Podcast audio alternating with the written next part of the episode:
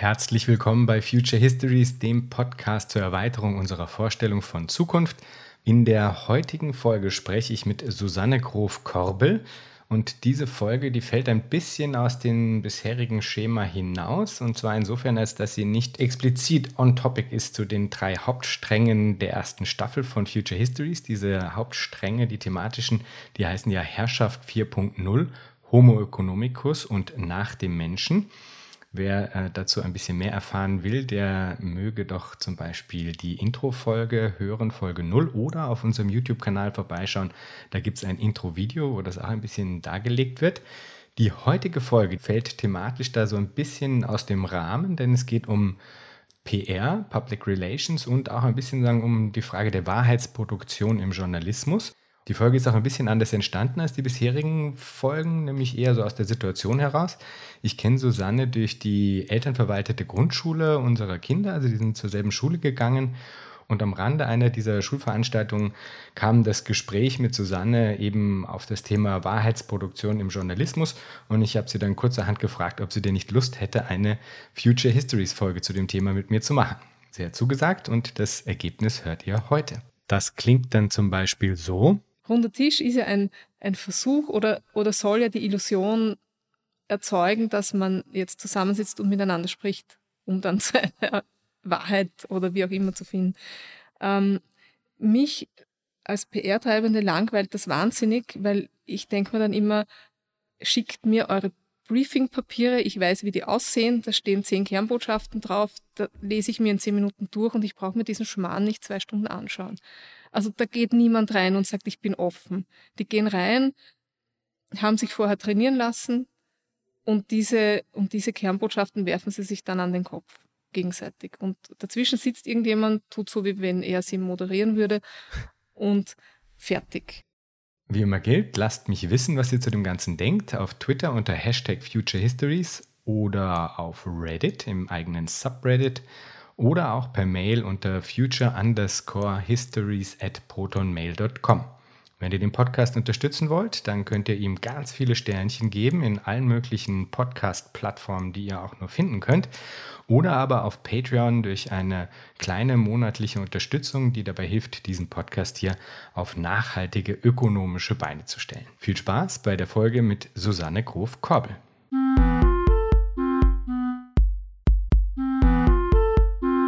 Ich freue mich sehr, heute Susanne Grof-Korbel begrüßen zu dürfen. Susanne ist Kommunikationspsychologin und Geschäftsführerin einer PR-Agentur. Herzlich willkommen, Susanne. Vielen Dank für die Einladung. Ich freue mich. Fangen wir mal mit den Basics an. Was ist PR und wie funktioniert sie? okay, wie viel Zeit hast du? Viele. Also PR, äh, Public Relations ist der Begriff. Das ist eine ähm, Praxis des Managements von Kommunikationsflüssen zu verschiedenen Teilöffentlichkeiten. Also zur, zur Öffentlichkeit, zur internen Öffentlichkeiten, zu verschiedenen Stakeholdern. Das ist PR. Und es, wie funktioniert sie? Ähm, sie funktioniert im Prinzip so, dass sich jemand überlegt, welche Botschaften sollen ankommen wie kann ich meine Inhalte in Botschaften verpacken, so dass sie bei meinen Öffentlichkeiten so ankommen, wie ich das gerne hätte. Es wird ja derzeit viel geklagt über äh, unsere angeblich postfaktische Zeit. Ja? Das heißt dann so quasi, dass, dass die Wahrheit und die Fakten nichts mehr zählten, weil überall Fake News herrschten und den öffentlichen Diskurs bestimmten und so weiter. Ähm, das wird dann oft eingepackt in so eine Erzählung des Verlustes und sagen des Verfalls auch vielleicht, ja. Und dann wird daran appelliert, man möge doch bitte zur Wahrheit zurück, zurückkehren, zu den Fakten, äh, zur Wissenschaft, ähm, wohlgemerkt dann zur einen Wahrheit oder zur einen Wissenschaft und so. Auf mich wirkt es oft so ein bisschen panisch und zuweilen auch eigentlich äh, schlicht reaktionär, kann man eigentlich sagen, ja ähm, weil da dann halt so dieser einfache Gegensatz wieder aufgemacht wird, wo auf der einen Seite eben quasi diese, die, die Fake News sind, das ist immer das, was die anderen dann haben, und auf der anderen Seite steht dann sagen, die eine Wahrheit, ja. Ähm, was, was da so ein bisschen in diesen Appellen dann über, über Bord geworfen wird, ist, dass Wahrheit ja sagen, eigentlich etwas ist, was sozial produziert wird. Ja? Und ich habe das Gefühl, auf der einen Seite ähm, gibt es dann quasi dieses Bashing der anderen, der, der, der, der, Fake News. Und um sich quasi aus, diesem, aus dieser Orientierungslosigkeit zu retten, versucht man wieder zurückzurudern zu alten äh, sagen, Instanzen der, der Weltdeutung, der äh, sagen, überhaupt sagen, auch so ein bisschen der, äh, des gesellschaftlichen Ausverhandels, die dann aber eigentlich hinter den Stand dessen zurückkehren, wo wir schon mal waren. Also da wird dann auf einmal wieder eben die eine Wahrheit behauptet, die einen Fakten und, äh, und so weiter. Wie würdest du das aus der Perspektive der sagen, Medienpsychologie und auch der PR äh, be mhm. betrachten? Also diese Frage der, des Postfaktischen. Mhm. Mir ist dazu jetzt eingefallen, gab es eigentlich ein, ein präfaktisches, ich weiß es nicht, oder ein faktisches Zeitalter, ich weiß es nicht. Ja? Das wird ja dann suggeriert, ähm, ne? Genau, das wird suggeriert. Und aus Sicht der PR ähm, ist das so, dass, dass ich weiß, dass es immer schon unendlich viele Wahrheiten gegeben hat und PR gibt es ja auch schon lange. Also man vermutet, die wirklichen Ursprünge vermutet man, dass es die schon im, im, klassischen Griechenland gegeben hat, wo man Botschaften in bestimmten Formen äh, kommuniziert hat, so damit sie beim Volk in einer gewissen Art ankommen. Und das ist ja eigentlich PR. Und die PR jetzt als, äh, als eigene Disziplin gibt es zumindest schon auch im, seit dem 19. Jahrhundert. Und ähm, ich habe dir das schon in einem Vorgespräch erzählt. Ich habe eine schöne Vorlesung. Meine, meine allerliebste Lieblingsvorlesung an der Donau-Uni ist eine, da geht es um Kommunikationspsychologie für Journalistinnen und Journalisten. Und dort erzähle ich immer ein paar Beispiele, um die, diese Zielgruppe auch wach zu rütteln und ihnen zu zeigen, dass das, was sie glauben, es gebe also einen objektiven Journalismus, dass das eine Illusion ist, aus meiner Sicht. Also sollte es das geben, dann freue ich mich, aber meine Erfahrung ist einfach, ähm, dass gerade dieser, dieser Berufsstand der Journalisten, Journalistinnen in so einem ähm, konstruierten Umfeld arbeitet, also im Sinne von Konstruktivismus, in, in einem Umfeld von, von konstruierten Wahrheiten und sie das aber teilweise überhaupt nicht merken. Und und eines meiner, meiner Lieblingsbeispiele ist die Geschichte des Wilden Westens, die, wo ich dann einmal abfrage, welche Bilder habt ihr, wenn ihr hört Wilder Westen? Was fällt euch dazu ein? Und dann kommen sofort Geschichten, also so Indianer gegen äh, Cowboys und Goldrausch und Eroberung und Wagenzüge und so weiter. Und damit können alle eigentlich was anfangen.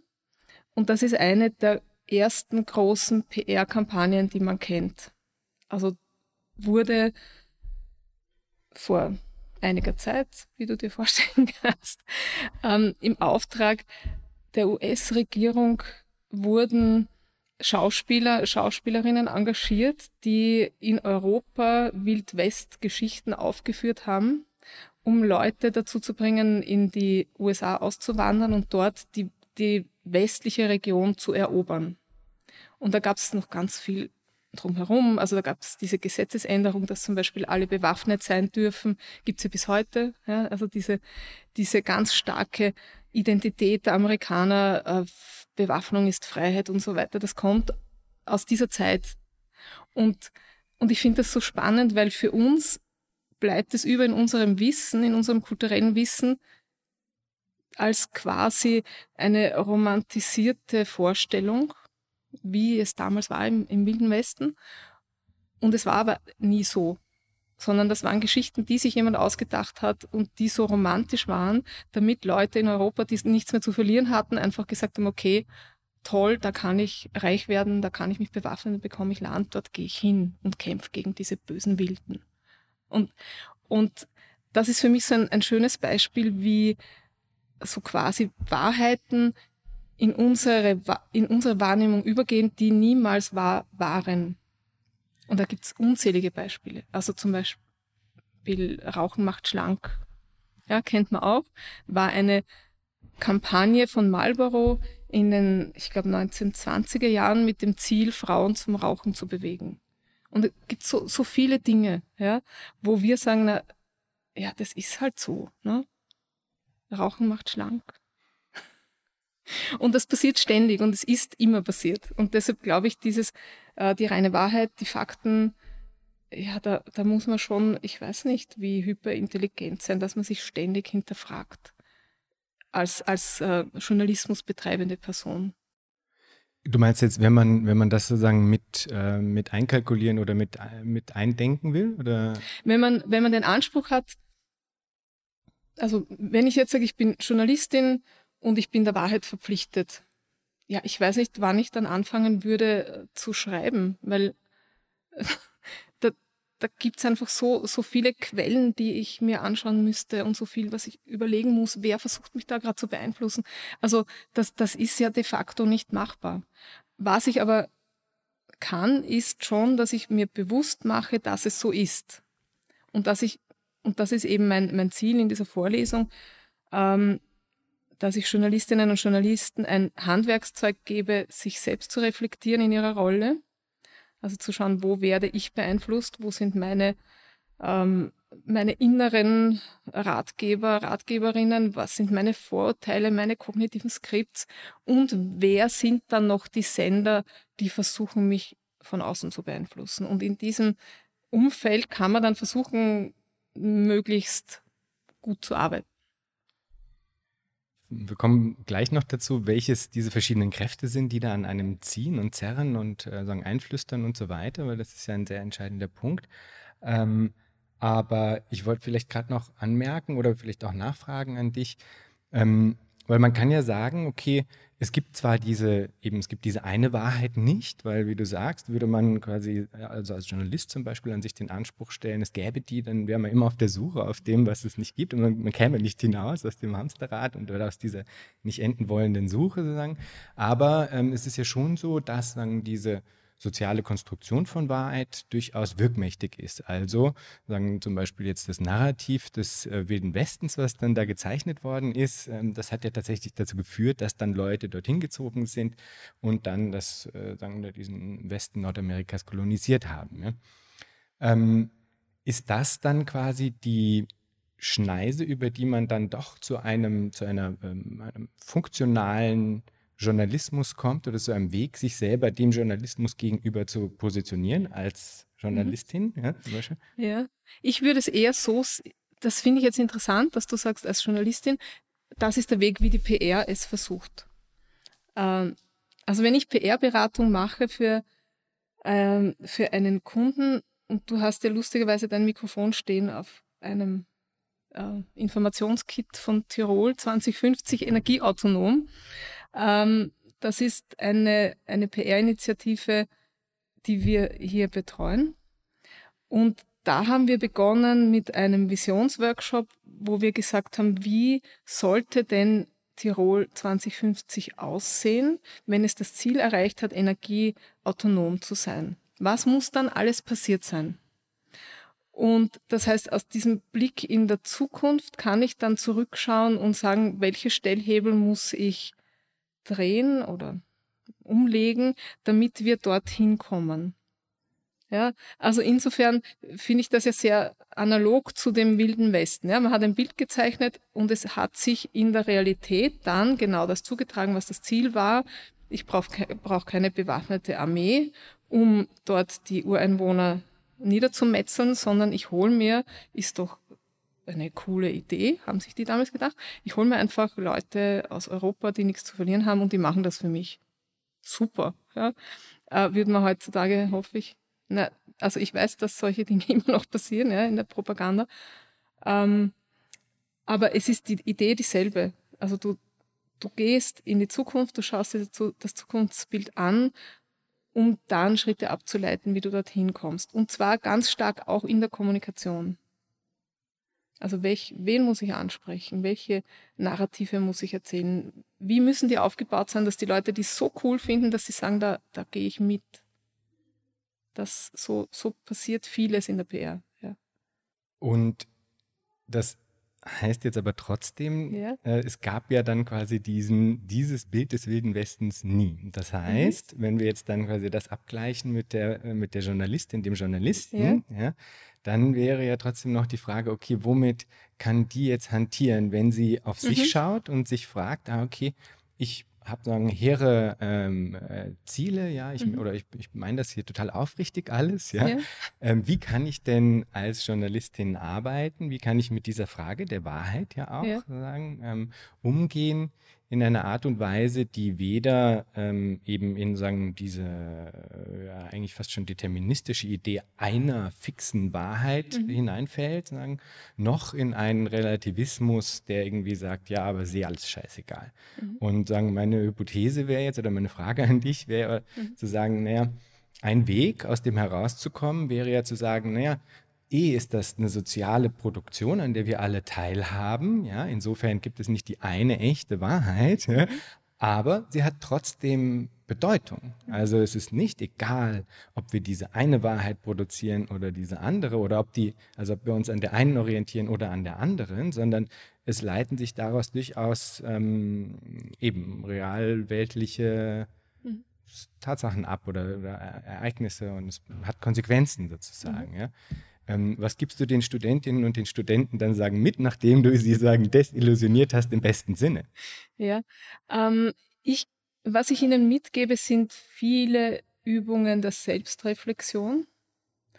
Ähm, nämlich für mich steht an, er- ich bin Psychologin, ja, und an erster Stelle steht für mich immer diese Frage, wo stehe ich denn jetzt mit meiner Meinung, mit meinem Wissen, mit meinen Wünschen, ähm, auch um unterscheiden zu können, wo mache ich als Journalist, als Journalistin ganz bewusste Meinungsbildung oder wo schaffe ich es, mich so weit rauszunehmen, dass ich versuche, Informationen so aufzubereiten, dass die Welt da draußen sich informieren kann, um sich eine Meinung zu bilden. Also bin ich der Filter, der die Meinung schon vorgibt und dann bin ich der verlängerte Arm der PR in Wirklichkeit. Also das ist meine Hoffnung, dass Sie das erkennen, ja?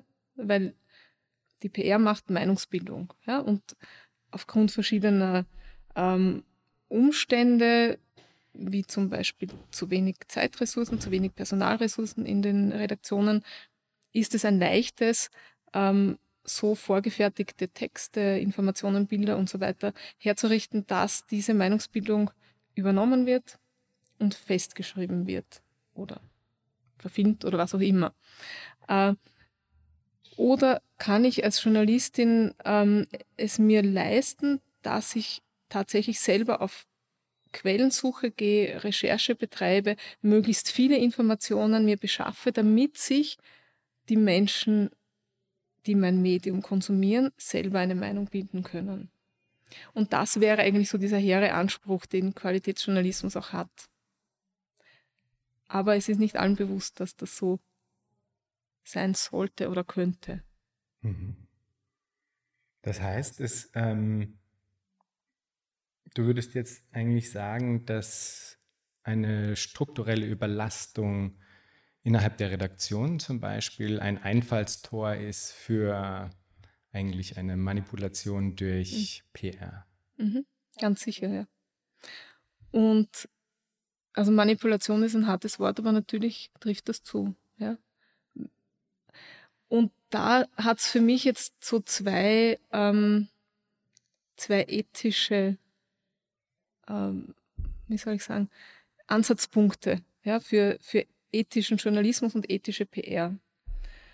Ich kann mit PR ganz viele tolle Sachen machen und ich kann auch ganz viele schreckliche Sachen machen. Und in Österreich, es gibt den PAVA, also der Public Relations Verband Österreich, der sich sehr intensiv damit auseinandergesetzt hat, äh, welche Ethikregeln gibt es für uns in der PR. Und da gibt es dann so Dinge wie ähm, zum Beispiel, natürlich, ich darf nicht lügen, ja? ich darf keine Unwahrheiten erzählen, ich muss meine Informationsquellen offenlegen und so weiter. Ähm, und es gibt aber auch einen ethischen Ansatz im Journalismus, das sind dann die, die Blattregelungen zum Beispiel, ähm, wo man zum also die, die Austria Presseagentur hat ganz klare Regeln, wie viele Quellen müssen ähm, befragt werden, damit ich eine Information verifizieren kann, bevor ich so etwas als Wahrheit unter Anführungszeichen wo reinschreibe. Und diese, wenn man diese Regeln befolgt, ist man auf einen ganz guten Weg, glaube ich. Aber trotzdem kann man nicht sagen, das sind jetzt wahr, das ist jetzt die Wahrheit. Ja? So ticken wir Menschen einfach nicht.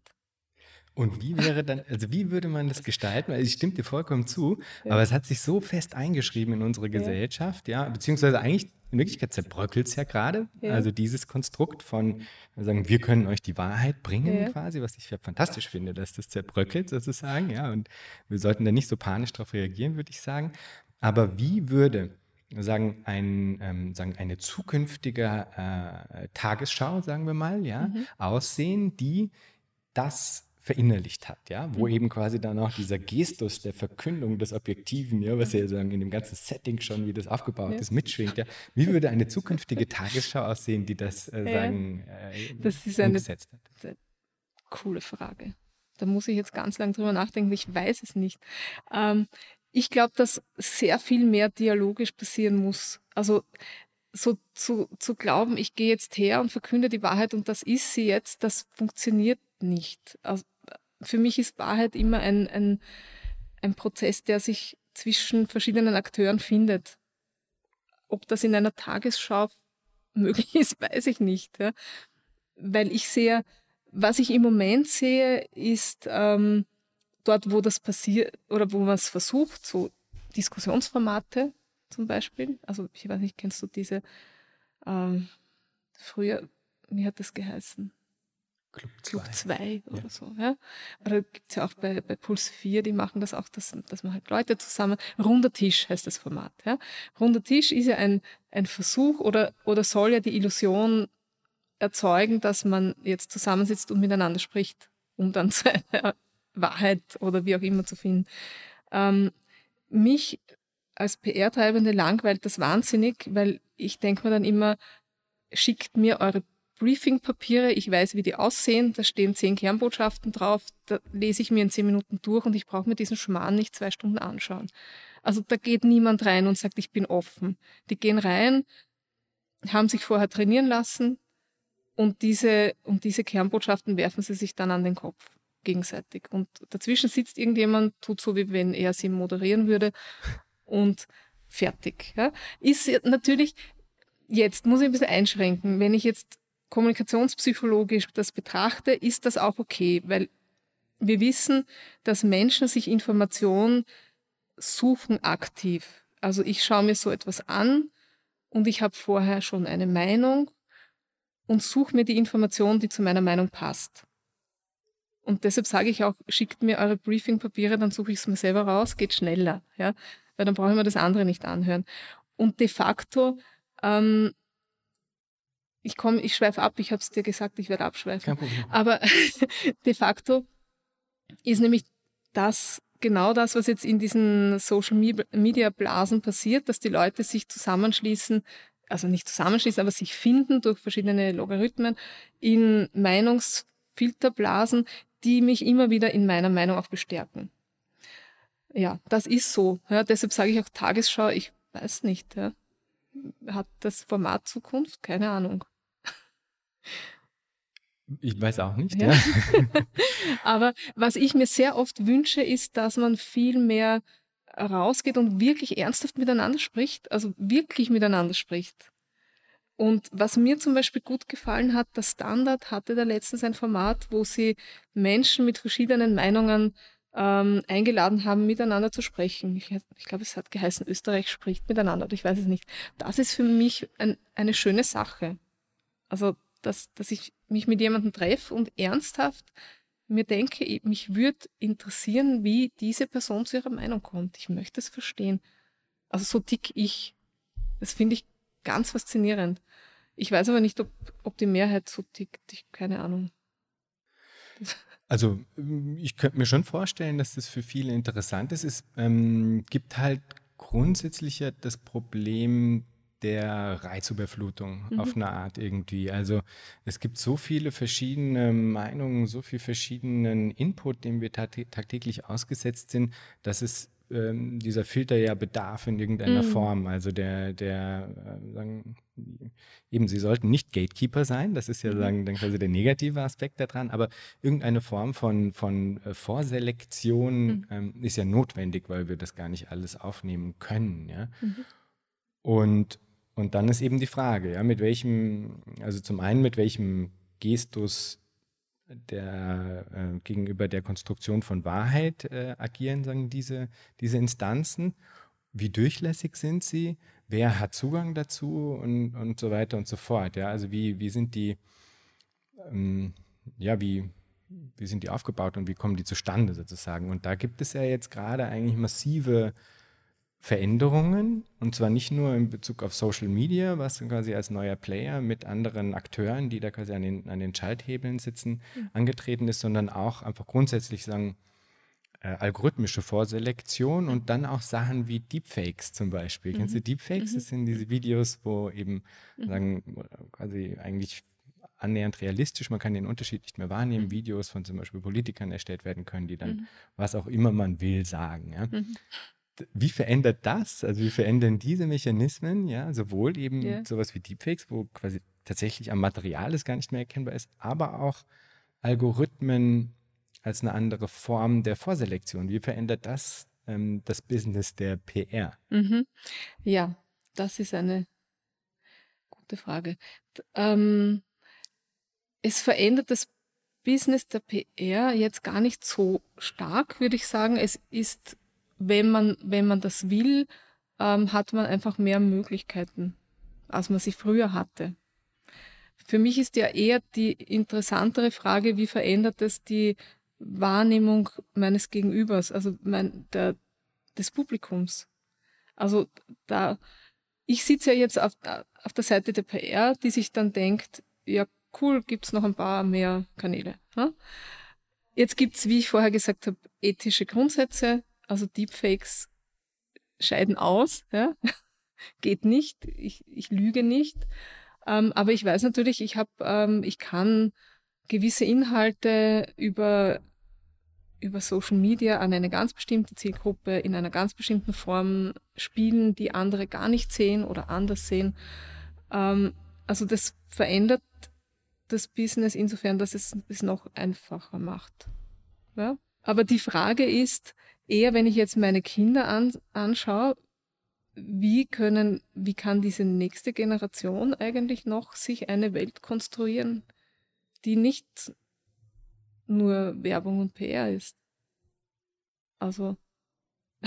Also die Frage, also eine Frage, die ja im, im Raum steht, oder das, was sagen auch ja am Anfang mal quasi das äh, in Anführungsstrichen utopische Versprechen von sowas wie dem Internet war, war ja sagen der Glaube, ah, okay, jetzt, mhm. das wird jetzt hier aber demokratisiert, jetzt haben mhm. viel mehr Leute die Möglichkeit, ihre Inhalte in den, in den Raum zu stellen, in die jetzt quasi weltweit zu verbreiten und deswegen gäbe es dann jetzt sagen eben ähm, eine Vielzahl an Stimmen, die quasi da eine andere Balance ähm, in der Lage wäre herzustellen mhm. und quasi nicht nur diese großen Player wie irgendwelche Medienkonglomerate oder sowas, mhm. nicht nur die quasi Bericht erstatten können, sondern jeder sozusagen, mhm. ja.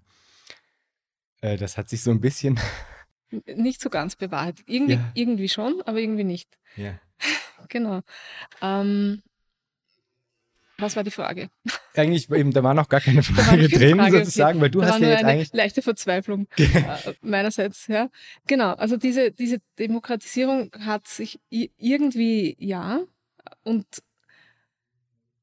also fällt mir jetzt gerade ein, ich mache noch, oder ja, ich mache noch Vorlesungen für im Bereich NGO. Ich komme ja ursprünglich aus der NGO-Szene, deshalb vielleicht auch meine hehren Ansprüche, dass man PR nicht für böse Dinge verwenden soll. Wobei es jetzt in meiner Welt nicht böse ist. Ja? Also in, in, in der Welt von, von anderen Menschen ist es wahrscheinlich böse, sich für Klimaschutz einzusetzen. Ja? In meiner nicht. Ähm, aber es ist schon so, wenn ich jetzt für NGOs eine, eine Kommunikationsschulung mache, dann gebe ich denen schon auch das immer wieder mit, dass ich sage, ihr habt jetzt eine ein unglaubliche Vielfalt an Kanälen, die ihr bespielen könnt, ohne große Budgets. Ihr braucht dazu nur Zeit, Menschen, Ideen und, und dann könnt ihr wirklich viele Leute erreichen, die ihr früher nie erreicht hättet. Also insofern sehe ich diese Demokratisierung schon. Aber was wir natürlich auch sehen, ist, ähm, dass man gerade in sozialen Medien mit relativ wenig Geld ganz viel ähm, auch Manipulatives machen kann. Und das passiert. Also wenn man sich anschaut, wie Donald Trump seinen Wahlkampf gemacht hat, ich meine, da ist auch noch dazu viel Geld drinnen gesteckt, ja. Aber das hat natürlich eine unglaublich große Reichweite, die ich nie so erreicht. Also die, die ist auch deshalb so groß, weil einfach Geld dahinter steckt. Aber ist es wirklich was anderes? Also das ist, was ich mich frage, weil alle dann Ja. immer so klagen und so mit dem Finger zeigen auf, wie das da abgelaufen ist 2016 und so. Ist es wirklich was anderes oder ist es jetzt einfach so, dass andere Medien zur Verfügung Mhm. stehen, um letztlich dasselbe Game zu betreiben? Weil Ja. Was anderes als. Naja, also dass es quasi diese Manipulation schon immer Ja. gab, Ja, ja, aber sie wurde halt Mhm. in anderen Medien ausgetragen, ja. Also der Es Rupert ist- Murdoch hatte auch genau. schon vorher äh, eine Reichweite, die sonst niemand hatte und war in der Lage, damit bestimmte Inhalte zu pushen. Andere Konzerne hatten andere Medien. Die. Zielgenauigkeit ist, ist völlig anders. Es gab noch nie eine Zeit, wo man die Zielgruppen, sagt man jetzt nicht mehr, heißt Dialoggruppen. äh, aber ich sage jetzt so dazu, also ich nenne es jetzt ganz bewusst die Zielpersonen, weil es ja Personen sind, auf die Information oder Information gar nicht eigentlich äh, Meinungsmache abzielt, ähm, so genau gekannt hat wie jetzt. Also früher hat man mit, mit wesentlich mehr äh, Breitenwirkung kommuniziert. Und da gab es nicht so viele Kanäle. Man hat viel Geld reingesteckt in verschiedene Kampagnen, aber man wusste nie so genau, kommt das jetzt an oder nicht. Und jetzt kann ich ja wirklich, äh, heißt ja auch so, Leute targeten, von denen ich ganz, ganz genau weiß, was haben die für Interessen, auf welchen Websites sind die gesurft, welche Emotionen haben die. Ähm, und, und das ist schon anders als früher.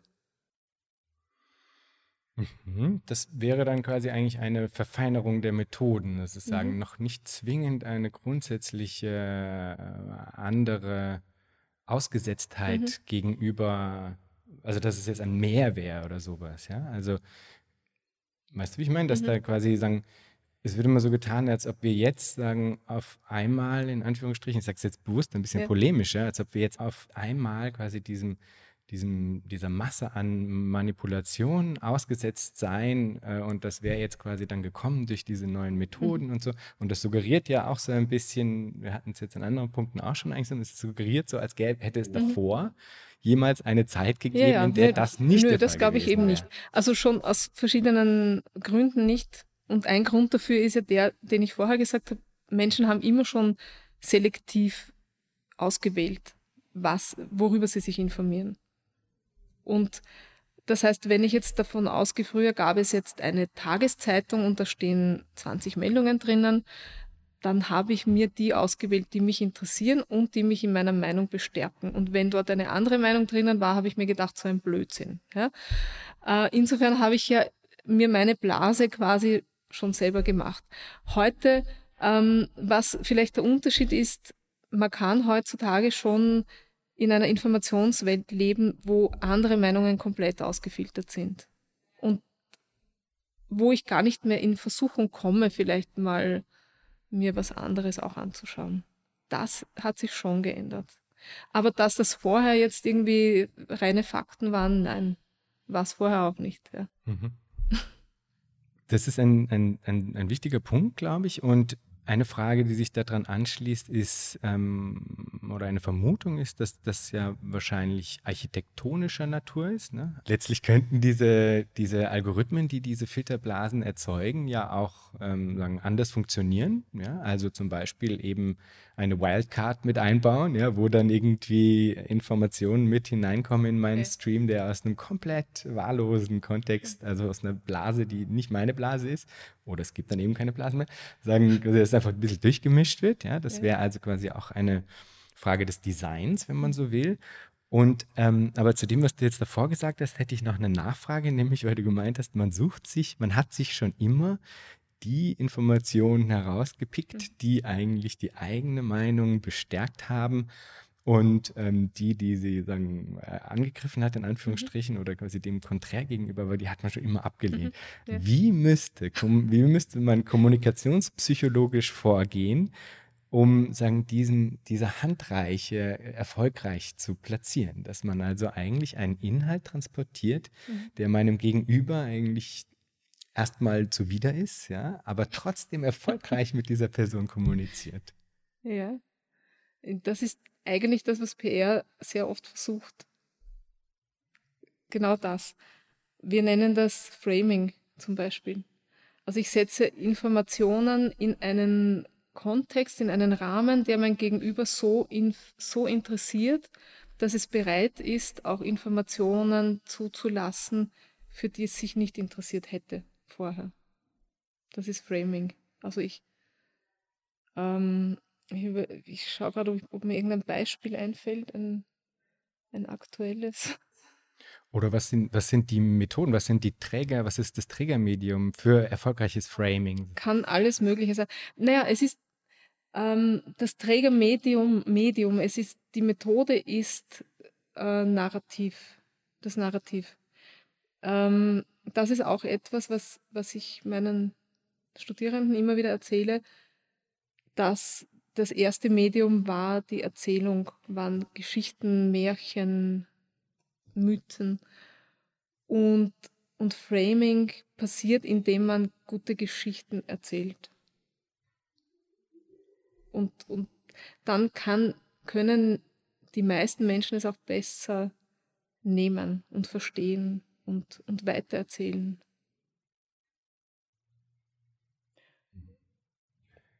Ja, das fällt mir jetzt dazu ein. Was, was mir da auch noch dazu einfällt, also wenn wir jetzt in diesem, in diesem Geschichtenerzählen sind, ich gebe auch immer allen den Tipp, sie sollen sich Märchen durchlesen, ähm, griechische Heldensagen und so weiter. Weil worauf wir Menschen sehr stark oder was es uns leichter macht, ist, wenn wir ähm, angesprochen werden in Erzählformen, die uns sehr nahe sind. Und, und das sind, ist alles, was Archetypen sind. Also archetypische Geschichten, C.G. Jung kennst, genau, also C.G. Jung, Archetypen sind für ihn ähm, eigentlich, also übersetzt jetzt für mich Erzählinhalte, die wir alle kennen, weil wir sie vererbt bekommen. Also dieses kognitive Unbewusste heißt ja eigentlich nur, wir können Inhalte deuten, weil wir schon es ist uns angeboren zu wissen, was eine Mutter ist und was ein Vater ist und was ein unschuldiges Kind ist oder wie auch immer. Und wenn man es schafft, diese Archetypen auch herzunehmen und mit denen Geschichten zu erzählen, dann tut sich mein Gegenüber leichter. Also das sind so, so Tipps, die man geben kann. Emotionalität auch, also em emotionale Informationen, da gibt es diese, dieses Phänomen der emotionalen Ansteckung. Ähm, das auch jetzt gerade in, in den sozialen Medien ganz viel genutzt wird. Man kann, das, das weiß man auch schon sehr lang, dass man Menschen sehr gut bewegen kann, wenn man ihnen, wenn man sie einlädt, in einer Emotion mitzuschwingen. Und die kann auch wieder in verschiedene Richtungen gehen. Also das kann der wütende Mob sein oder das können eben visionäre Bewegungen sein, die sagen, ich, ich habe eine tolle Idee, ich hätte gern, dass die Leute mitgehen und ich zeige ein emotionales Bild, wie die Welt ausschauen könnte, wenn wir bestimmte Dinge verändern. Und, und so kann ich auch Menschen, die vielleicht nicht ganz meiner Meinung sind, auch abholen in der Emotion. Ist das irgendwie verständlich? Ja, ja, ja, absolut. Ich überlege nur, nur gerade. Ich in meinem Kopf. Nein, nein, nein, nein, das ist absolut verständlich. Ich frage mich nur gerade, gibt es spezifische, also sagen, wenn man ein emotionales Bild zeichnen soll, sagen, ähm, gibt es da dann bestimmte Grundemotionen, die sozusagen als am wirkungsmächtigsten mhm. gelten? Sagen? Ja, die Grundemotionen. genau. Kannst du die aufzählen? Genau, ich versuche es, ja. Das ist so eine Frage wie, ähm, Vorlesung Grundlagen der Psychologie, erstes Semester, wo ich da jetzt zittern mir denke, shit, hoffentlich kriege ich das hin. Also das ist sowas wie Freude, ähm, Ekel, Ärger, also Ärger und Wut. Ähm, was ist es noch? Trauer. Also es gibt sieben Grundemotionen und ich kriege sie nie alle hin. Okay, ja? kein Problem. Kann ich, ich, ich mache es dann in die Shownotizen. ja. Super, danke. Ähm, und was und es gibt manche, die sind ansteckender als andere. Interessanterweise ist der Ekel der, der fast am, am meisten, am nähersten ist, weil, ähm, weil das eine sehr unmittelbare körperliche Reaktion ist. Also wenn man sich denkt, Ekel, ja, dann spüren das die meisten Menschen. Ähm, wird aber weniger genutzt. Was stark genutzt wird, ist äh, Wut. Also wenn man sich so diverse politische Kampagnen anschaut, wird, ist Wut ein starker, eine starke Antriebsfeder. Oder dann in der, in der positiven ähm, Kampagnenführung Freude. Also so dieses Hinführen auf ein Ziel, ich mache die Welt besser zum Beispiel. Das ist für, für mich etwas, wo mir die Arbeit dann auch Freude macht, ja? wenn ich mir denke, okay, man kann natürlich dauernd jammern und die Leute versuchen, in, in irgendeine negative Emotion zu werfen, aber man kann auch schauen, dass man, dass man ihnen Visionen zeigt, die die Freude bereiten. Und auch da kann sich viel bewegen. Was ist das Menschenbild, was der PR zugrunde liegt und welche Schlüsse ja. sind daraus zu ziehen? Ja. Ich glaube, das Menschenbild gibt es nicht. Das ist immer ganz abhängig, also heute in der heutigen Praxis abhängig von den Menschen, die PR betreiben. Also ich kenne mein Menschenbild, ich habe ein, kennst mich, ein humanistisches Menschenbild. Ich glaube auch daran, dass Menschen vernunftbegabt sind, dass es Menschenwürde gibt, Menschenrechte und so weiter. Die, und das ist mein Menschenbild, an dem ich auch immer abgleiche, kann ich für eine bestimmte Sache PR machen oder nicht. Das ist für mich ganz, ganz wichtig. Ähm, ich kenne aber auch Kollegen, Kolleginnen, für die ist das anders, ja. ohne es zu bewerten. Aber wenn du sagst, das grundsätzliche Menschenbild in der, also früher gab es zwei grundsätzliche Menschenbilder. Das eine war das Stimulus-Response-Modell. Ich gebe irgendeinen bestimmten Input und dann machen alle das, was ich will. Wir wissen heute, dass das nicht funktioniert. Und das andere war das Stimulus-Organism-Response, was eigentlich heißt, und dazwischen gibt es noch einen Organismus, der schon selber auch nachdenken darf, ob er das jetzt machen will oder nicht. Und das ist eigentlich jetzt dieses Bild, wo die Kommunikationspsychologie unterwegs ist. Ja? Die schaut sich dieses Individuum an und sagt, wie kann ich diese, diesen Menschen erreichen? Und welche Grenzen, also wie, was sind da sagen die Extreme, ja? Also mhm. weil, also wir haben es jetzt schon ein paar Mal be berührt sozusagen. Es gibt, es steckt in der PR das Potenzial zur Manipulation. Mhm. Ja? Also die Frage, die sich da anschließt, ist natürlich, wie weit geht das? Ja? Mhm. Also was, äh, was sind sagen die die Extreme, wie weit kann man Massen beeinflussen? Ja. ja. wie weit kann man manipulieren? Ich gebe dir ein, ein Beispiel, das re relativ so aktuell ist es auch nicht mehr, weil es ist 30, Jahr, 30 Jahre her. 1990 Irakkrieg. Ähm, da gibt es eine ganz äh, klassische Geschichte, die, die unter dem Stichwort die Incubator Lie, also die, die, was, wie heißt das, wo die Babys drinnen, Brutkastenlüge, ja, ähm, kann man nach googeln, findet man auf YouTube ein, ein Originalvideo davon, wie ein junges ähm, kuwaitisches Mädchen vor dem US-Senat weinend schildert, wie irakische Soldaten Babys aus den Brutkästen gerissen und auf den Boden geworfen haben, damit die dort sterben. Und diese, dieses, äh, dieser Bericht vor dem US-Senat hat dazu geführt, dass ähm, die USA in Kuwait, äh, in, im Irak, Entschuldigung, im Irak einmarschiert sind und dort den Irakkrieg geschlagen haben. Ähm, es hat nicht lang gedauert, bis man draufgekommen ist, das war eine Inszenierung einer ähm, New Yorker PR-Agentur, die gesponsert waren von, von einer Organisation von Exil-Kuwaitern.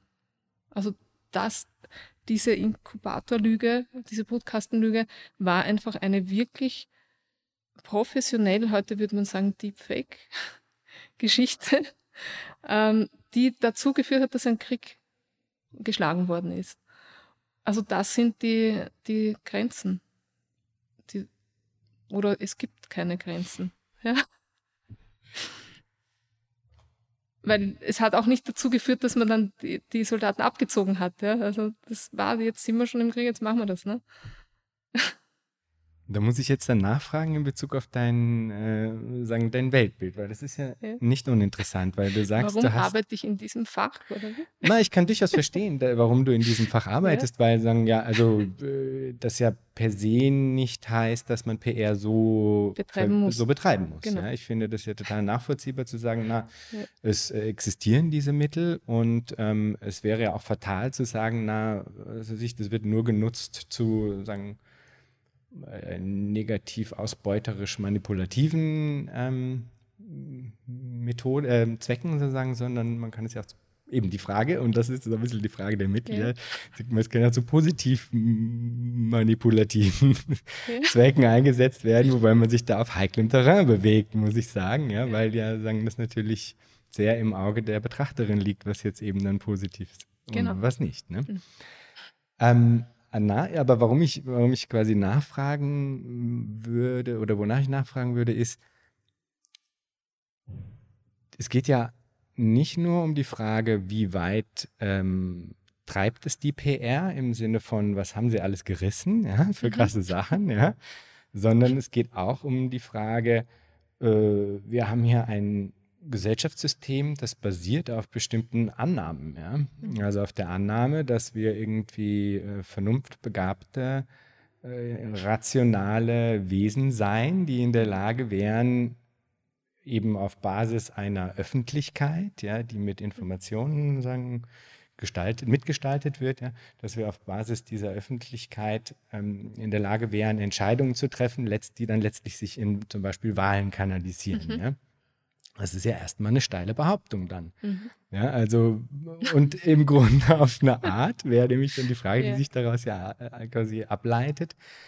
Wenn du in der PR arbeitest, siehst mhm. du ja auch, sagen, mit dem kommunikationspsychologischen Hintergrund, mm, wie weit der Mensch letztlich auch manipuliert werden kann. Ja. Das heißt, es stellt ja dann irgendwann, kommt das, clasht das aneinander, ja, weil dann quasi auf der einen Seite diese Behauptung steht, der sagen, rationalen Vernunftbegabtheit, auf der anderen Seite sagen irgendwie realfaktische PR-Stunts, ähm, die irgendwie anlassen, dass es vielleicht mit der entweder Vernunftbegabtheit oder Rationalität quasi vielleicht doch nicht so weit her ist, wie man das eigentlich gerne hätte. Mhm.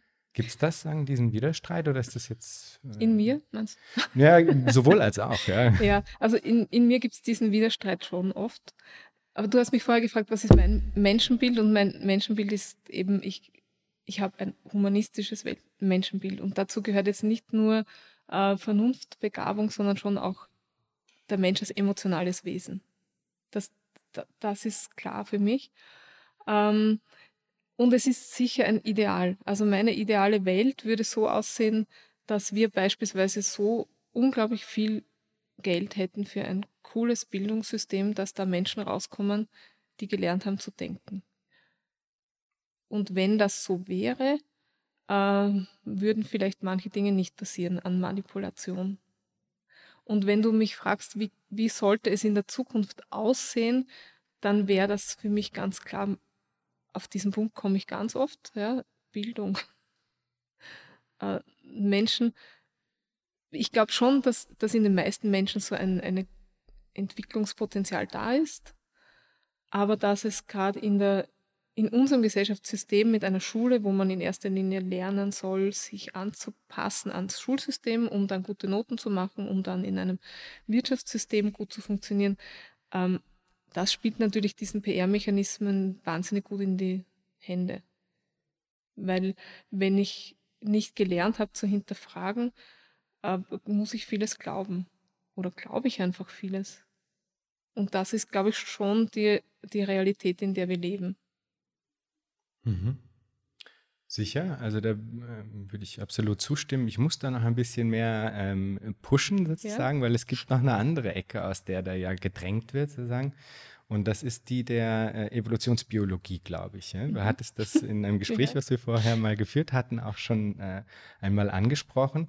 Also es gibt ja auch neben der Frage von, okay, wir haben, sagen, diesen dieses Ideal noch nicht erreicht, weil Bildung nicht weitflächig genug sagen, diesen von mir aus Standard hoch genug gehoben hat oder so, gibt es ja noch eine andere Ecke, die sagt, na, Ähm, das ist aber sagen äh, verhaltensbiologisch in den Menschen eingeschrieben, ja, dass er ähm, äh, ja, ich weiß nicht, Dass vielleicht. die Alpha-Männchen dominieren und so weiter. Ja, verschiedene, gibt es ja verschiedenste Sachen, Ja. die dann da Mhm. aus dem Ganzen abgeleitet werden. Ich, also es geht überhaupt nicht, ich würde das jetzt Ja, nicht ja, so unterschreiben, ja, aber es gibt eine andere Ecke, die da sagen mit, an, mit einer anderen Argumentationslinie an, ankommt und die ist eben biologistisch, würde ich mal genau. sagen. Ja. Wie viel von dem fließt denn in in die Arbeit der PR ein, weil ich denke mir, dass ja sagen, also Werbung, Leute, Werbetreibende sind ja echt krass auf Zack, ja, Ja. Zum, zum, also in Bezug auf, weil da ja auch Geld drin liegt, ne, in Bezug auf den sagen neuesten Stand, wie man jetzt jemanden zu dem bekommen kann, was man Mhm. gerne möchte, in dem Fall Konsum sozusagen. Also da, Mhm. da fließt ja viel ein. Ja. Also, wenn ich, wenn ich jetzt auf Konsum gehe, kann man sicher einiges auch ähm, evolutionär deuten oder erklären. Wie zum Beispiel, ähm, kann ich aber psychologisch genauso. Also es gibt da diese Bedürfnispyramide von Maslow. Maslow, ja, genau. Äh, wo du ganz unten mal die, diese Überlebensgeschichten hast. Ja, also wenn ich, ich habe, ich möchte essen, ich möchte trinken, ich möchte schlafen können äh, und mich sicher fühlen. Und wenn das mal gewährleistet ist, dann kann ich auf die nächste Stufe gehen, wo ich dann äh, vielleicht mich, ähm, wo, wo ich dann mich mit anderen austauschen kann und soziale Bedürfnisse habe und so weiter. Und, und diese, diese evolutionäre Geschichte ist dieses Reizreflex-Thema. Also da gibt es schon Dinge, wo ich sage, ja, das funktioniert. Ja? Also auch mit der Angst, angstgetriebene Kommunikation, da gibt es dann dieses Flucht- und Angriffsverhalten, das, das geht schnell. Also Werbung ist ja auch schnell. Werbung ist ja auch nicht PR, Werbung darf lügen und so weiter. Ähm, und da funktioniert schon vieles auch so. Ja? Also, dass ich mit Schreckreflexen arbeite, Leute aktiviere, dass ich Bedürfnisse auf einer ganz basalen Ebene, also Sexualität zum Beispiel, nicht so, ich zeige irgendwas, irgendwelche nackten Körperteile und daneben ist irgendein Ingetränk und dann fühle ich mich auch so sexy oder was weiß ich. Ja, das funktioniert, aber nicht so, nicht immer. Also es gibt dann genauso Menschen, die dann sagen, ja, kotzt mich so an. Das sehen wir ja jetzt in der Werbung auch. Also dass immer mehr Frauen zum Beispiel sagen, ich, ich, mich spricht das einfach gar nicht mehr an. Und ich will andere Körper sehen und so weiter. Aber trotzdem, glaube ich, in der, in der Werbung wird viel mit, mit Reizreflex gearbeitet. Ja? Was war die Frage? Ich habe schon wieder vergessen. Ähm, naja, inwiefern es dann, also letztlich war es eine Verlängerung der Ja. Frage, inwiefern es einen Clash gibt zwischen, ähm, Zwischen zwischen- Vernunft oder was? naja, zwischen dem, zwischen dem, sagen, Bildung. letztlich dem, dem inneren Wunsch, quasi ein Mhm. positives Menschenbild zu haben, das quasi den, sagen, eben vernunftbegabt und, äh, und sagen, reflektiv und rational ist, in Mhm. Ich Anführungsstrichen. weiß ja. schon wieder, wo ich hin wollte. Plus emotional, ja. Ja. Und sagen, dem, dem, der Realität, die sich dir Ja. zeigt, als PR-Treibende. Ja. Ähm, was mir dazu einfällt, ich weiß nicht, ob es eine Antwort auf die Frage ist, aber was mir dazu einfällt. Ich als, als Psychologin, als Konstruktivistin ähm, bin mir ganz sicher, dass der Mensch ein wahnsinnig plastisches Wesen ist, also auch als soziales Wesen. Es gibt jetzt Gesellschaften, wie wir sie kennen und, und wie wir sie uns vorstellen, aber ich bin mir sicher, dass es ganz viele andere Arten auch geben könnte. Und da sind wir eigentlich mitten in deinem Thema. Ja? Und, und ich wünsche mir halt so, dass, dass wir das auch hinterfragen und träumen dürfen, dass das so ist. Und ich habe letztens einen ganz tollen Artikel gelesen ähm, über Matriarchat in China, wo es eine Untersuchung gegeben hat zu Darf ich da kurz ausholen? Weil Bitte, ich finde es so spannend. Ähm, wir gehen ja grundsätzlich davon aus, weil wir in einem patriarchalen System auch sind, meistens, ähm, Buben sind so, Mädchen sind so. Ja, auch man darf es hinterfragen natürlich und es ist klar, das ist nicht alles angeboren, aber generell, die Buben spielen gern mit Autos und sind gern forsch und schnell und, und risikobereit und die Mädchen spielen gern ihre sozialen Spiele und, und trauen sich nicht so viel. Und jetzt gibt es in China noch ein paar wenige äh, Volksgruppen, die haben ein Matriarchat. Und aufgrund der, der Gegebenheiten dort vor Ort ist es so, dass das Mädchen aus dem Matriarchat mit Buben aus patriarchalen Strukturen gemeinsam in eine Volksschule kommen, in irgendeinem kleinen Provinzdorf. Ja? Und dort gab es eine psychologische Untersuchung, ähm, wie sich das Risikoverhalten zwischen Buben und Mädchen dort unterscheidet, abhängig davon, aus welchem System sie kommen. Und es hat sich gezeigt, dass die Mädchen aus dem Matriarchat genauso ein Risikoverhalten haben wie die Buben aus dem Patriarchat. Das heißt, dieser Einfluss, den wir so als naturgegeben, ja, Buben sind halt so, ja, das es dort nicht. Und es ändert sich dann in diesem Austausch miteinander. Da gibt es dann am Anfang wahnsinnig viel Verunsicherung und dann ziehen quasi ähm, die Geschlechter voneinander an. Das heißt, die Mädchen aus dem Patriarchat werden mutiger und die Buben aus dem Matriarchat ebenfalls und die anderen werden ein bisschen demokratisch ausgeglichener. Das heißt, dieses, dieser Kulturclash führt dazu, dass sich ein, ein neues Verhalten auch entwickelt. Und das finde ich wahnsinnig spannend, wenn ich mir eben diese, diese biologistischen Erklärungen anschaue, die sagen, ja, Menschen sind ja auch nur Affen. Und wir wissen ja von den Affen, dass da das starke Gorillamännchen klopft sich auf die Brust und dann schauen alle Weibchen auf und wollen gefallen. Und das ist bei den Menschen ja auch so. Nein, wir haben Gott sei Dank ein Gehirn, haben die Affen auch. Ja? Wir haben eine Sprache, wir können uns austauschen, wir können träumen, wir können Visionen haben. Und was uns zu Kulturwesen ja macht, ist, dass wir uns Geschichten erzählen können. Und genau. Und auch, dass wir sagen, letztlich dann die, die Umwelten und uns selbst äh, umgestalten können. Genau. Oder? Also das ist ja. ja quasi dann. Und dass wir das nicht auf Trial and Error machen, sondern wir können es geplant machen. Das finde ich super spannend. Also da ist so viel Potenzial drinnen. Ja. ja. Also tatsächlich sind wir da ja wirklich äh, sehr on topic in Bezug auf den, ja. den Podcast und den äh, Untertitel der Podcast zur Erweiterung unserer ja. Vorstellung von Zukunft. Wie würdest du denn, um das jetzt dann gleich mitzunehmen, ja. wie würdest du denn als PR-Spezialistin ähm, äh, das angehen, sagen, diese, ähm, sagen, diesen Prozess, den, den Versuch der Erweiterung unserer Vorstellung von Zukunft? Wie ich das angehen würde, ich würde mir ganz viele verschiedene Menschen holen im ersten Schritt und mit denen gemeinsam mal so eine, eine Traumreise machen und sagen, welche Ideen habt ihr? Das wäre der erste Schritt. Weil für, das ist, ist eigentlich der wichtigste Schritt, ist, ich muss wissen, was ist mein Kommunikationsziel, nenne ich es jetzt, oder Entwicklungsziel. Und, und das kann ich nicht vorgeben selber. Also da, da glaube ich, da hätte ich gern diesen, dieses große gemeinsam Nachdenken. Und muss das ein fixes Ziel sein? Weil das ist so ein bisschen so ein Ding, ähm, wo ich mich frage, okay, auf eine Art quasi PR-technisch wäre das ja. sicher besser. Ja? Du hast mich als PR-Menschen Ja, ja, ja, ich verstehe. Aber das ist ein Dilemma sozusagen, dem man irgendwie ja. auch ausgesetzt ist, wenn man, wenn es darum geht, sagen, da andere sagen, Zukünfte zu imaginieren. Die, mhm. die PR und sagen, diese Kommunikationsstrategien sind tendenziell darauf ausgelegt, dass man eben klar kommunizierbare Ziele artikuliert, weil das irgendwie catchy ist und, und es einfacher macht, quasi das dann zu verinnerlichen oder einfach Leute da quasi unter ein Banner in Anführungsstrichen zu holen. Quasi. Auf der anderen Seite ist es ja so, dass realistischerweise es kein fixes Ziel geben sollte, weil das ja katastrophal wäre, wenn man da mhm. irgendwas festschreiben würde und dann ist es irgendwie, dann wäre das dann angeblich pipi fein. Das ist ja ein Humbug, sagen, es muss ja was Prozessuales sein, was genau. dann De facto ist. passiert es dann auch genauso.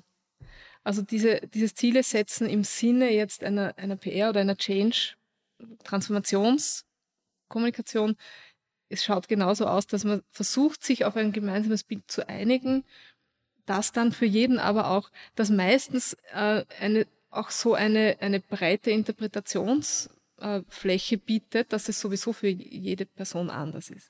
Also oft, wenn man, wenn man jetzt einen klassischen Visionsworkshop macht, dann zeichnen die Leute irgendeinen, keine Ahnung, Baum oder ein, ein, einen Berg das kann ja eh für jeden was anderes heißen. Ja? Und, dann, und dann gibt es ein paar Dinge, wo man sagt, aber es wäre so cool, ja, in dieses Tirol-Ding. Ja? Es wäre so schön, wenn wir eine Zukunft haben, äh, die für unsere Enkelkinder noch lebenswert ist. Es wäre so cool, wenn wir Erdöl als, als Brennstoff aus unserem Land verbannen könnten. Und das sind dann schon Ziele, auf die sich Leute einigen können. Und der Weg dorthin wird sich noch tausendmal ändern. Und, aber dieses gemeinsame Ziel eröffnet Möglichkeiten zu sagen, da kann ich was ändern und da kann sich was entwickeln. Und wir haben jetzt viel gesprochen über, über das Verhältnis zwischen PR und Journalismus. Können wir das vielleicht einmal einfach klar definieren oder wenn das überhaupt geht? Wo, wo liegt die Grenzziehung zwischen PR und Journalismus? Mhm. Da gibt es verschiedene Modelle dazu. Äh, unser, unser Lieblingsmodell in der PR ist das Intereffikationsmodell. Ähm, das sagt, dass PR und Journalismus Partner sind. Ähm, dass also die, dass es einen, ein, ein Geben und Nehmen ist und dass Journalisten und Journalistinnen die PR im besten Fall als Informationsquelle nutzen können, ähm, die ihnen Informationen so aufbereitet, dass sie, dass ihnen Arbeit abgenommen wird. Du hattest das, aber. Das ist ein Modell. Achso, ja? Entschuldigung, ja. Das ist ein Modell. Unter ich weiß nicht wie vielen, ja. Aber wo die Grenzziehung ist, kurz nachdenken, da gibt es sicher irgendwelche tollen Wikipedia-Einträge, wo dann drin steht, Journalismus ist. Na, also was mir einfällt aus, aus unserem Gespräch heraus ist, ja. dass du sagen, ähm, bei der die PR so verordnet hattest, dass sie eine Meinungsbeeinflussung mhm. als Ziel habe gegenüber dem Journalismus. Mhm. Und jetzt frage ich mich aber, naja, nicht der Journalismus letztlich auch ja. auf eine Art das ja. Ziel einer Meinungsbeeinflussung? Genau. Und wie würde sich das unterscheiden? Ist das eine kommerziell, das andere nicht kommerziell? Das ja. stimmt auch nicht, weil Journalismus ja auch mm, zumeist kommerziell. Also Journalisten, Journalistinnen, Redaktionen würden wahrscheinlich sagen, unsere Aufgabe ist es, ähm, Information so aufzubereiten, dass sich unsere, unser Publikum eine Meinung bilden kann. Das, das ist der Anspruch von vielen. Ähm, es, es gibt dann schon auch Formate im Journalismus, wo Meinung ge gesagt wird, also die ganzen Kommentare zum Beispiel. Ähm, aber es gibt eigentlich ein, einen ganz großen Graubereich, ähm, wo Meinung einfließt in Berichterstattung, ohne dass es als solche gekennzeichnet ist. Unbedingt. Genau. Absolut gibt es das. Ähm, da sind wir eigentlich wieder an einem Punkt, an dem wir zu, zu Beginn schon mal waren. Hm, das würde doch dann eigentlich auf eine Art voraussetzen, dass es diesen Ort gäbe, an dem die Information in Anführungsstrichen neutral übermittelt werden kann oder dass so viel Information übermittelt werden kann, äh, dass nicht durch diese Lektion alleine schon eine Art von Meinungsbeeinflussung stattfindet, was ja strukturell unmöglich ist letztlich. Darf ich dir dazu ein Bitte. Bild, ja? ja? Ich weiß nicht, ob du irgendwas damit anfangen kannst, aber ich möchte dir das jetzt trotzdem geben. Ich habe mal, ähm, ich habe äh, das schneidest du dann alles raus, wo ich jetzt nachdenke. Nein. ich habe meine Diplomprüfung gemacht in Umwelt- und Kommunikationspsychologie. Und ich hatte das Problem, dass ich mich falsch vorbereitet habe. Nämlich ich habe äh, ich hab das Erstfach als Zweitfach gelernt und umgekehrt. Und dann bin ich dort gesessen und, und der, der, Vortrag, also der, der Prüfer fragt mich was und ich, hab, ich war völlig blank. Und das war für mich, ich habe es dann trotzdem geschafft. Irgendwie waren die echt nett zu mir. Und dann hatte ich einen Traum, ähm, weil ich habe mich auf diese Prüfung auch so vorbereitet, dass ich mir gedacht habe, es ist egal, was ich weiß, ich muss nur einen Weg finden, auf ein, ein Fach zu kommen oder auf eine Frage zu kommen, wo ich mich auskenne und über die werde ich dann antworten. Ja, das war meine Strategie. Und dann habe ich dieses diese traumatische Prüfungssituation geträumt und ich komme dort rein mit meiner Strategie, egal was Sie mich fragen, ich werde irgendwas antworten, wo ich mich auskenne, dort, ich muss nur schaffen, dorthin zu leiten und ich setze mich hin und es kommt jemand mit einem großen Gerät, wie so ein EK, äh, EEG-Ding, setzt es mir auf den Kopf und sagt, wir werden jetzt die reine Information aus deinem Gehirn absaugen. Und das fällt mir dazu ein. Ja? Also wenn es uns gelänge, dass wir uns gehirntechnisch so connecten, ja, dass du ganz genau weißt, was ich denke oder die, dann gelingt das vielleicht, ja? Dass wir uns auf eine Wahrheit einigen oder dass Information fließt, ohne was dazwischen. Aber dieses Bild, diese reine, dieses reine Wissen, diese reine Information, wo wir sind Menschen, ja, wir haben, du hast vorher gesagt, Filter. Ähm, das ist lustigerweise eines der ersten Dinge, die ich in meiner Vorlesung herzeige, ist das die Filter der Wahrnehmung. Ja.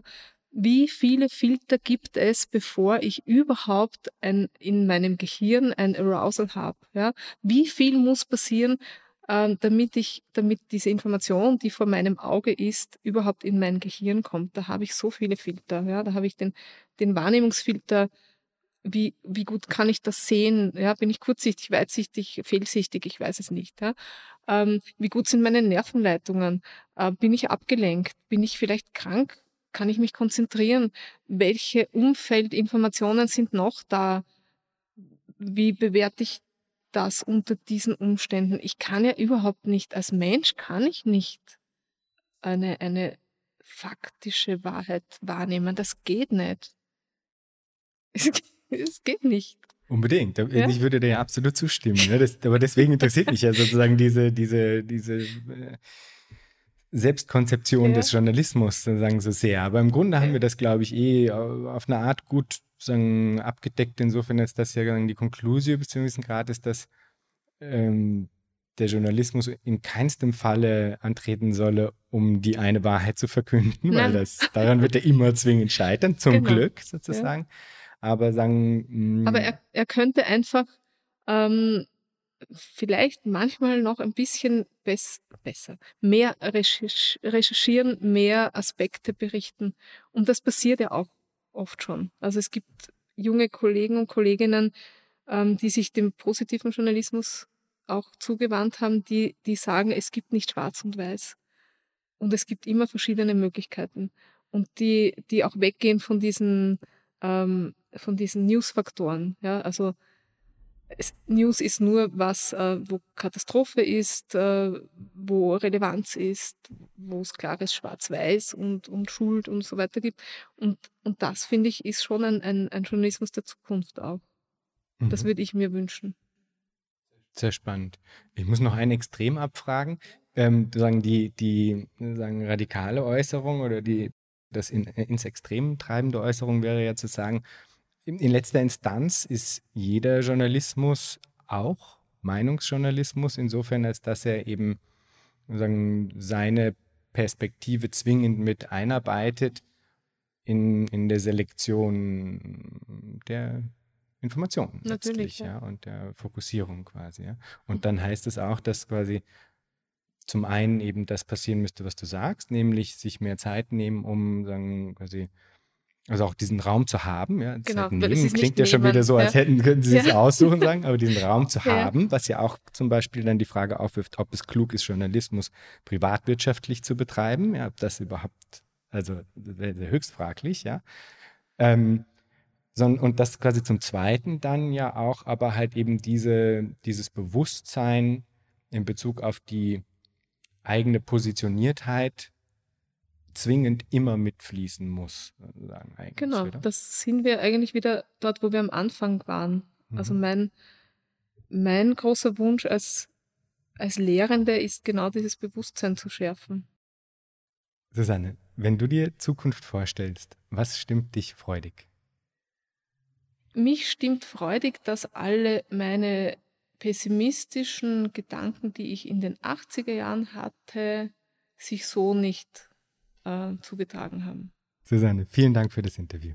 Vielen Dank.